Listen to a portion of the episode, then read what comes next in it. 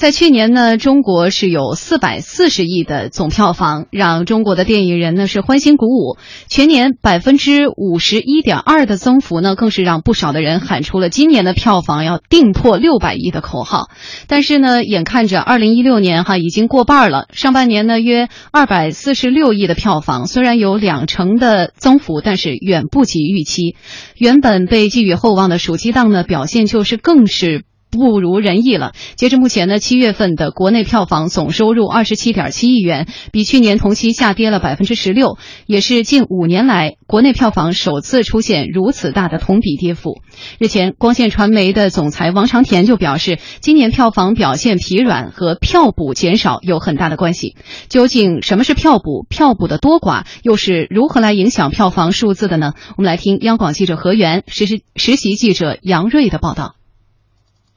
家住北京朝阳区的影迷高先生，平均每两周会去附近的双井某电影院看一次电影。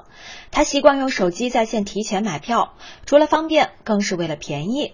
然而，他发现原先容易到手的九块九的电影票，最近不见了踪影。去年我在线买的很多票都九块九，要么十九块九，今年就没买着过便宜票，最便宜也得三十多块钱左右吧。记者浏览了微信、支付宝等多个在线购票平台，以今天正在热映的《绝地逃亡》为例，双井附近的某大型影院最便宜的票价为下午四点场的五十二块三，而且只在原价基础上便宜了一块多钱。大部分场次售价都在八十到一百元之间。放眼北京，只有几家位置偏僻的影院有三十五元左右的五折票。河南郑州某影城经理李飞表示，这是由于在线票务平台补贴减少的原因，没了九块九的便宜票，观众人数也受了影响。票补这个从价格上，观众第一眼看到觉得非常实惠，这个可能会吸引呃观众走进电影院。相对二零一五年来说，票补确实是减少了。机票价也少了，没有去年那种九块九那么低的情况。你以为自己花了九块九看了一场电影，影院就真的只收了你九块九毛钱？别天真了，看看电影票上的标价吧。如果标价三十元，那么影院就是实收三十，你也为大盘贡献票房三十元。为剩下的二十块一掏腰包的，一定是在线票务平台和电影发行方。这也就是所谓的票补的真实含义。盛世华瑞电影投资公司总经理高军表示，近年来正是通过这种疯狂补贴的方式，票务平台逐渐培养了消费者在线购票的习惯。目前，中国电影市场线上化率接近百分之八十，换言之，有八成的消费者通过互联网而不是影院柜台来购买电影票。另一方面，疯狂的票补也让在线票务平台花了不少钱。横行二零一五年春节档的《天降雄狮》仅上映三天，猫眼电影已经为电影买单超过五千万。据业内人士保守估计，去年全年四百四十亿总票房中有至少五十亿来自这样的票补。好比开业大酬宾总有结束的一天，目的达到也已牢牢把握住用户的几大在线票务平台，从今年四月就不约而同的开始收线。但是收钱一定是有一个头的。今年四月份开始戛然而止，不再做这种票补了。为什么要做票补？实际上呢，是电商要垄断销售环节的一个烧钱的一个过程。但是现在电视商已经基本垄断了嘛，网票公司基本上已经控制了百分之八十到八十五的票房的销售的渠道。比如说什么微票儿啊、淘票票啊、猫眼儿这三家。根据易恩智库的数据，今年上半年内地电影票房总量二百四十五点七亿元，同比上涨百分之二十一。然而，这主要归功于春节档的辉煌贡献。二季度一百点六亿的票房，比一季度下滑了百分之三十二。被寄予厚望的暑期档，眼看也已经过半。七月份截至目前二十七点七亿的票房，更是比去年同期下跌了百分之十六。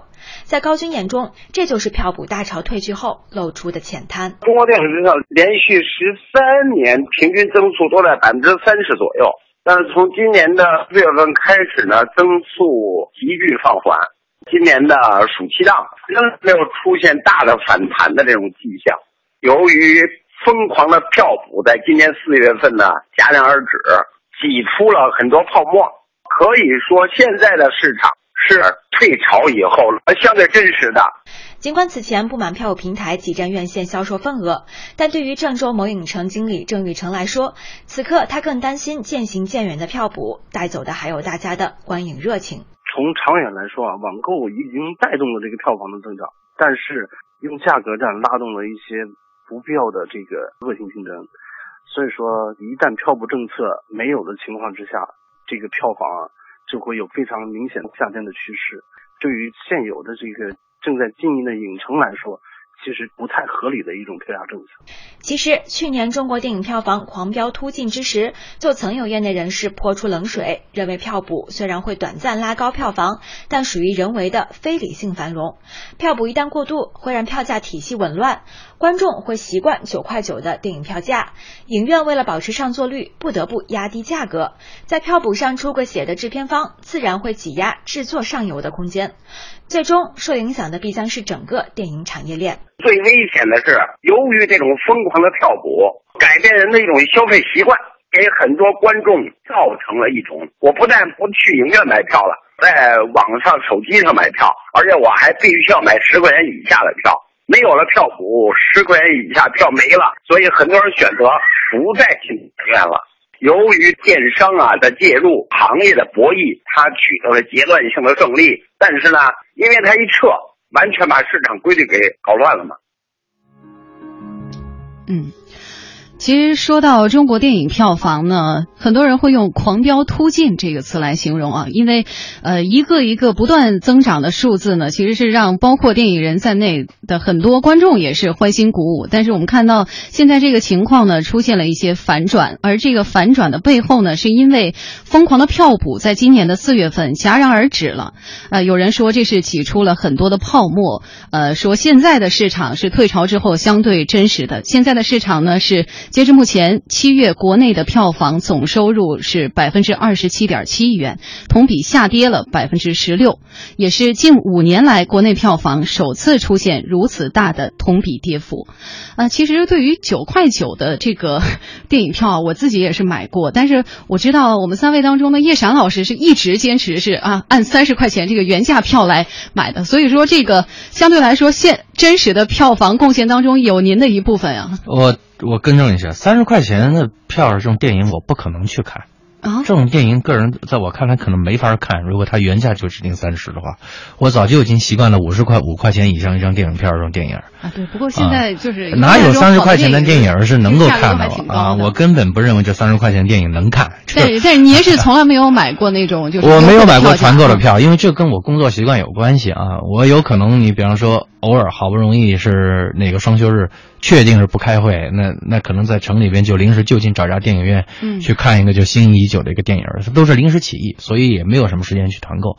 但我刚才完整的听完了这个报道，我个人认为，就从我个人的意见认为，作为一个电影爱好者，嗯，我觉得这个讲法危言耸听。为什么呢？我觉得电影市场不见得比什么房地产市场、比水果市场、比别的市场更有什么道义上的优势啊。凭什么别的市场能经得起伤害，他就这点风浪都不能接受啊？这是我的一个基本原因。因为电商补贴你，为什么？为了抢占这个销售的这个渠道。那如果他真抢占了销售渠道之后，他未来就有权利啊，去跟这个制片方啊，去跟院线去谈，嗯，去给电影市场的这个价格制造一个更大的变数。这种变数我们可以讲，有可能是对消费消费者是有利的，它有可能会拉低。因为原来你要通过院线去买，就这一个渠道，现在多了一个渠道跟你持平，这是竞争的关系，对吗？那也有可能会会抬高这个价格，但统而言之，这也是个市场行为。为什么说这个九块九补贴你消费者习惯之后啊，以后你就电影市场会受冲击？即便是现在电商绝倒闭了，今天九块九的习惯已经养成了，过了十天半个月之后，难道大家不看电影了吗？该看电影的人还是会去电影院买呀。如果说你没有电商这个销售渠道，所以我觉得这个说法危言耸听。其实换句话说，大浪淘沙下来的之后，依然买电影票的，可能还才是真正爱电影的人。对你爱看电影，就是再说电影本身作为一种娱乐方式，或者作为一个文化产品，我是一个门槛很低的娱乐方式。嗯啊，我我个人认为它不具有什么一个神圣的东西，说我就不能怎么怎么着啊。它作为一个市场，你往下跌了很正常啊。如果说是经济局势本身在一段时间之内不好，你像美国三十多呃三三十年代那个经济大危机，那你你你电影是不是也也是跟着往下滑呀？难道你还要这逆大势潮流往上走？这不可能的事情。嗯，所以说在面临一个市场竞争的时候，呃，就就就有这个一方面的声音说会伤害电影业。我觉得这样说法是是挺情绪性的一个说法。就算说到底伤害了你又怎么样？嗯，这就是个市场啊。我就这么一个比较激进的一个观点啊。我我觉得这是这样的，这个票房啊，这几年说实话确实有一点点虚高，这里面猫腻的东西太多，包括今年上半年有一个曾经认为的那种大片儿，然后被揪出来之后，发现呢这个里面这个运作就是当这个商人切入到电影领域里，非常野蛮的方式来运作，对吧？大家也受不了，而且这里感觉的这种补贴到了一定程度，它也持续不下去。但是话说回来，就是说这条路肯定会走。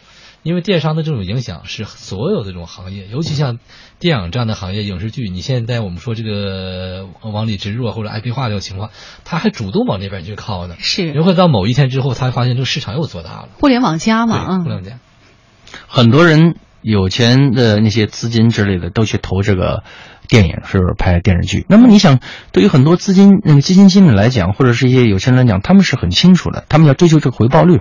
那总体来说。